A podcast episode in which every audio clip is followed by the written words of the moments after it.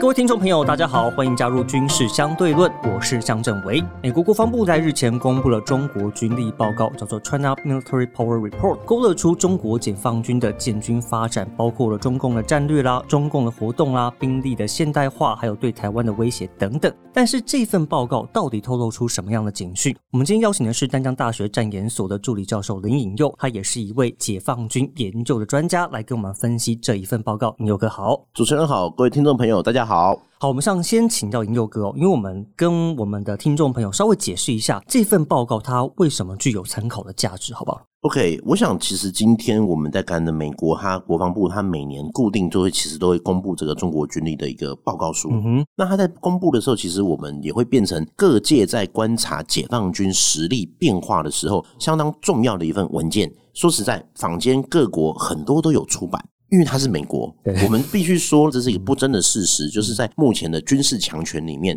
美国绝对是这个前几名的嘛。当然是。那美国的一个情收或美国的卫星数量、美国的电子讯号。或美国跟中国大陆两边的国际军事交流，都会让他对于中国解放军的一些实力也好、评估也好，其实相对来说会是大家参考的对象。这这一份自然就有它的一个参考价值了。同样的，其实对我们大家来说的话，这一份的一个报告公布之后，第一个大家一定会看美国今年跟过去哎有什么差异啦，或者是它特别偏重在什么啦。嗯，因为其实就我们每年看，感觉上了无新意嘛。但是你这样讲，我不能说错，可是。是必须要去想的是哪些可能他这几年特别挑特别点出，就好像这几年我讲近十年来好了，可能十年前大家还不是那么重视 cyber security，哎，网络攻击，网络攻击。好，那美国就是除了去数它有几枚飞弹之外，可能也会重视哦这种看不见的网络攻击对于美国的威胁。那十年后了，我们现在还有人敢说网络攻击不重要吗？哎，不可能的。哦，那再加上在早期大概一八年、一七年就已经有在讨论什么呢？北极航线哦，老公会不会走那个北？北极啊，因为我们如果今天美国其实对于中国的一个报告，在早期大概在九零年代冷战以前，其实美国根本不鸟中国啦。那那时候我们一定有印象。夜杀红色十月不是北极吗？这个美苏两边要抢这个北极制海权啦，等等的。OK，那现在老公会不会在那一边有什么发展？好，美国也点出来这一些。所以其实有的时候，美国在这份报告，它不是只有去反映现况，它并不只是这样，它还会去点出在下一个竞争的战场，嗯，比如是 cyber security 哦，网络空间，北极呃争夺北极，北海争霸。或者是太空之争哦，太空权。现在我们想这个从北斗三型逐渐的一个建构，那你有北斗，我有 GPS，嗯，那再加上现代的作战里面，不管是精确导引、通讯定位，这个太空绝对是自身的关键嘛。所以，我们现在阅读这份报告的时候啊，其实我们可以从两个不同的立场来解读了。那第一个就是刚刚林优哥所提到，从撰写人，就是从美军的角度；那另外一方面，当然我们台湾人嘛，我们也会从台湾人的角度来看这份报告。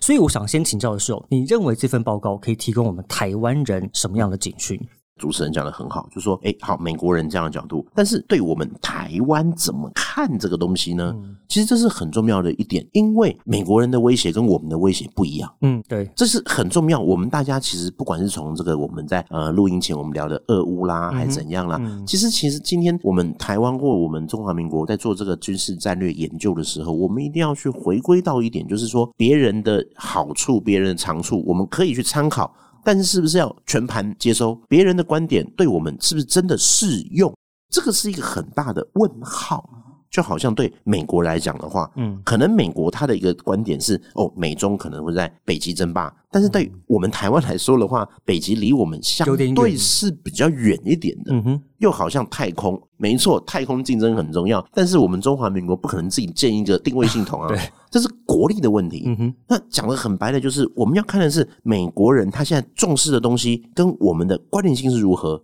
以及美国可能会怎么打这一场战争？嗯哼，因为就是这是一个很明确的，就是说我们在做战略评估的时候，第一个一定是一个威胁导向嘛。我的威胁来自于哪里？那美国人接下来是不是有什么相关的应对跟反制？所以其实我常会建议说，我们要看的不是只有一本中国军力报告，而是还要去连着过去美国是有 QDR，那现在后来不公布了嘛？它改成了国家安全这些战略报告。我们要看的是把这些东西全部结合在一起。以及我会蛮建议大家的，我们要连 Rimpack 这些重要的演习，环太平洋军事演习，环太平洋军演或者什么勇敢之盾啊、利刃演习啦，或者是整整他在西太平洋，甚至在跟印度的马拉巴尔啦、澳洲的整整印太的演习一起看。嗯，为什么呢？因为如果我们今天看是什么美国国防报告或者什么，它是一个美国北美洲的安危或它的国家利益去看的。嗯，可是对我们来讲的话，有些东西说难听的，不是我们可以去过分干预。嗯，但是我们在一个相对比较小的国家。我们要看的是美国的战略怎么变化，他看到了老公的威胁，那实际在环太平洋军演，实际在利润演习，实际在跟日本的合作上面有了什么样的变化？因为这个会立即的影响到我们的一个安危，嗯，反而是美国在印太的一些实际军事作为，或是什么动态兵力部署啦，或者是它的一个航空母舰如何的一个移动。反而这一些是我们更要去观察，因为其实台湾在所谓的印太战略当中只是一环而已了。对，所以刚刚其实我们尹佑哥也提到说，其实我们现在看的是美国，它是以整个国家来看待整个中国的威胁，所以他们也把中国定位为最全面且是最严重的挑战。所以您的判断就是在这份报告当中提到了，就是您刚刚特别提到说，可能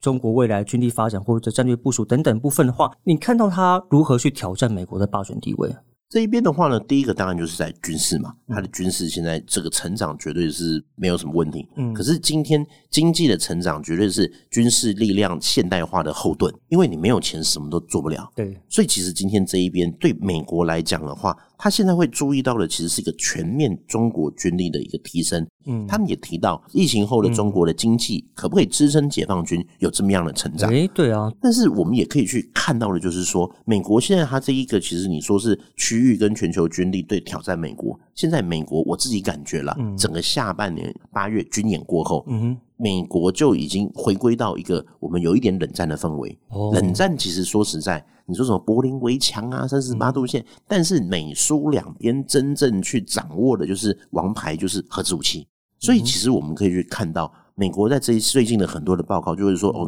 你有什么核武库，里面有什么武器，多少枚飞弹，怎样怎样怎样。甚至美国那个航空航天大学赞助的那个 Casey 那个智库，嗯，那个智库里面，他最近也出了一个什么火箭军的报告嘛？那火箭军的报告，为什么美国这么重视火箭军？美国这么重视核子武器？很简单。因为那是一发毙命、一枪毙命的武器啊！双方今天我可以去秀肌肉，我可以跑去你家怎么自由航行开来开去，但是前提是我有把握你不敢打核武，或者因为我也有核武，所以这种核子武器的一个大国竞争，我开始会觉得有一点点又回好像回到冷战的那个氛围。嗯哼，双方都要先了解，那你到底核子武器打不打得到我家门口？这是美国很重视的。但是对我们中华民国来讲的话，老公不会用核子武器。打台湾呢？我是说，一枚核弹那种东西，那打台湾的几率是不大。今天对我们的观察，核子武器的话，就不是那么大。对，反而是常对常规的弹道飞弹，像这一次八月他打的那些，对我们就会产生了一些威胁。那有一个是美国在这个 K 实验报告好像比较忽略的，就是他注意到的是火箭军，但是有一个武器不是火箭军，可是一样有发射核子飞弹的能力，潜舰哦，那 SSBN 我们讲核子弹道。但是我们今天讲，在两大国的核子武器的一个威胁之下的话，核子动力的弹道潜舰是最重要的武器。对对对对，那这就是确保了它有二次核子打击的。对美国来讲，它其实说实在，目前来说我们不太有计划要反攻大陆。OK，好，所以我们是一个守势。防御的一个军事战略，嗯，那对我们自己来说，我们要怎么样把我们的一个战略地位跟其他国家拉在一起？嗯，这就是我们要如何去融入到现在美国当前战略。所以我会说，我们要看美国人现在在干什么，嗯，从美国人角度去思考，我们有哪一些是可以合作。就好像台湾有事，是不是真的日本有事？嗯，那今天台湾有事，会不会让美国也必须要有一点反应？嗯，这一些其实是个连锁的一个反应的。嗯，就好像刚才我说的浅见这个议题，好了，解放军的潜舰，它为什么要在我们的在西南的那个一个 A D I Z 嘛？还有很多的反潜机在飞。如果今天一个潜舰进入到太平洋，可能就很难找，因为太平洋水深。所以，其实今天美国会希望台湾可能就要扮演好几个，帮他分担几个工作。第一个就是我们的雷达，乐山雷达去追踪。第二个就是什么呢？反潜，ASW。OK，台湾为什么我们拿 P 三 C 啦，或者我们的那个呃那一些派里，我们有租借一些反潜啦等等的一方面是我们自己海上交通线需要去做反潜，二方面是我们如果能够去完成反潜的工作，嗯那对于美国来讲的话，他自然也会认为我们有更多可以合作的空间。哦，其实我这边想要追问一个部分，刚刚尹佑哥有提到，就是最近很多的年会，很多的讨论，对，那也提到在中国在疫后经济，那有没有办法支撑它未来这种军事发展？那目前听到的讯息大概是怎么样？嗯，现在的话，其实大家就对于说，第一个，我们也最近也看到，不管是这个中国在二十大以前，很多人说哇，全部的钱 all in 二十大，经济一定会好，因为你要这个繁荣繁景，这个习近平要第三任期嘛，一定要风光嘛。嗯然后呢，现在蛮多朋友去公园抢纸箱了因为他们忽略了清零政策，忽略了政治至上，对，政治大于经济，政治大于很多的事情。嗯所以，在一个清零，我个人会是认为，中国在二十大之后，政策应该会有一个调整，嗯。因为他知道经济没搞好，什么都没得谈。哦，所以嗯他一定要在接下来，我们就看到最近管是不是白纸革命的一个因素，但是清零政策有调整了。嗯那调整完之后，最主要就是希望他经济可以有一些变化，可以有一些提升去支持他的未来的军备的一个发展。哦，我相信很多听众朋友很关心的就是哦，中国它有可能在什么时间点对台湾动武？因为其实我们一直在我的报告或者是在很多包装杂志上面听到二零二七这个时间点，这二零二七这时间点它代表什么样的意义？OK，那自己其实认为，在这个时间点评估上面的话，说实在，时间点跟会不会发动战争没有很大的关系。为什么我这样讲？就好像俄乌战争，普丁就说要干就干了，就开打了 对，呀。在艺人的决定对啊，所以其实重点会是政治人物的决定，而不是准备好了没有。哦，我自己会认为啦，二零三五这个时间点是解放军最值得去观察的一个节点。为什么？因为我们说一个部队在现代化，基本上来讲是四个阶段。第一个是理论，嗯，好，理论的话，解放军在两千零三年看到了第二次波湾战争，哇，美军打了叫一体化联合作战，嗯哼，可他什么都不懂，那我要怎么办？翻译学就就是开始看。好，接下来呢，胡锦涛的时候就是什么？科学发展，我要的是科技，我学了，可是我没有这些电脑，没有这些卫星，什么都垃圾嘛，没有用啊。最好，第二步科技，第三步就是习近平在二零一六年推动的军改，这个军改。我常跟很多的朋友在讲，军改不是一个科技的大跃进，军改是组织调整，嗯是一个军队过去一个可能机械化，或者是比较类似美国也做过在越战的组织，说后来发现不行，所以经过高尼法案，他把他的军队组织做了很大的调整。精简，或者是让他的部队更符合三军联合作战的指挥参谋的指挥程序的改进。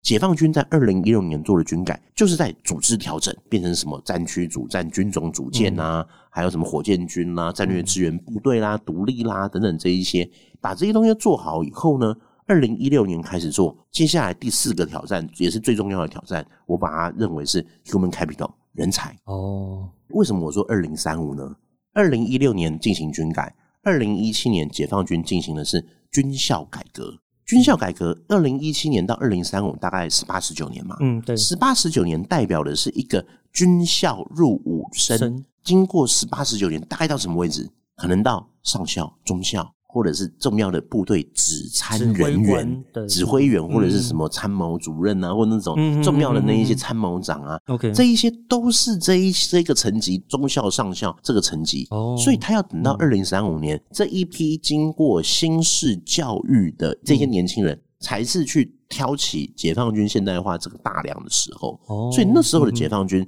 可能相对来说是一个比较有战力的一一个个部队，对，因为如果有了这一些先进的装备嗯，但是你人员素质跟不上，一样是没有用。不过你刚刚提到，因为现在战争要不要发动，其实还是在政治人物的想法嘛，所以他们现在对台湾动武的红线是什么？OK，第一个当然就是可能台湾独立的问题，对，对，再来就是美国对我们介入的状况。嗯哼，我自己会看，其实现在中国我们说它很硬很硬啊，很强硬的感觉好像剑拔弩张。嗯外国媒体也认为说，哇，台湾是不是要开好像快打起来了对然后嗯殊不知乌克兰先打了。对对，那那个时候为什么会有这样的一个状况？其实中国它也有它自己画的红线，就是我们仔细看，它针对的是台独势力。OK，那如果现在在目前两岸在维持现状的一个状况之下的话，你说他硬是要去做全面性的攻击，我觉得机会不大。嗯，但是他可能会走的就是我们以前最喜欢讲的灰色地带。我常会说，中共打台湾，他会用一个封锁，可是有时的封锁不是实际海上的封锁，是